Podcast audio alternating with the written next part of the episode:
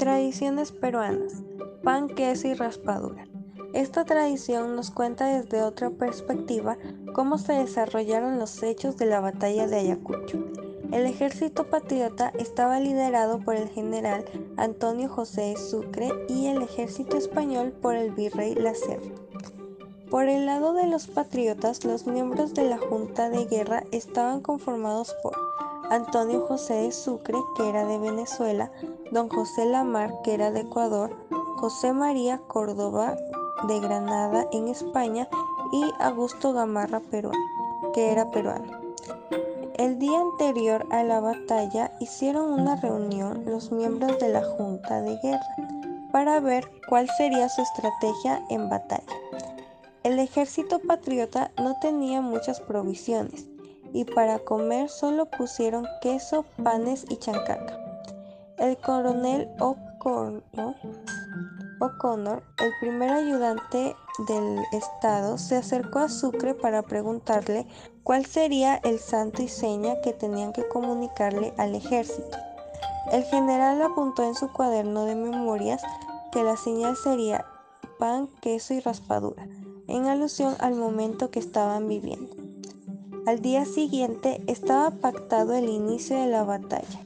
El general Monet hizo llamar al general Córdoba, proponiéndole que como habían personas en ambos ejércitos que tenían lazos de consanguinidad, amistad, etc., podían permitir que los soldados de ambos ejércitos se podían saludar antes de la batalla. Después que los soldados terminaron de saludarse, volvieron a sus puestos para dar inicio a la batalla. Una vez todos estaban listos en posición, el general Sucre aprovechó para dar unas palabras de ánimo a su ejército. Les dijo, soldados, de los esfuerzos de hoy depende la suerte de América del Sur, que otro día de gloria corone vuestra admirable constancia. Las palabras del general motivaron mucho al ejército, tanto así que ganaron la batalla.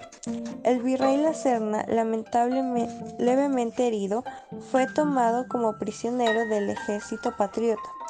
Paralelamente, en Madrid, el rey don Fernando VII firmaba, para La Serna el título de conde de Lozano.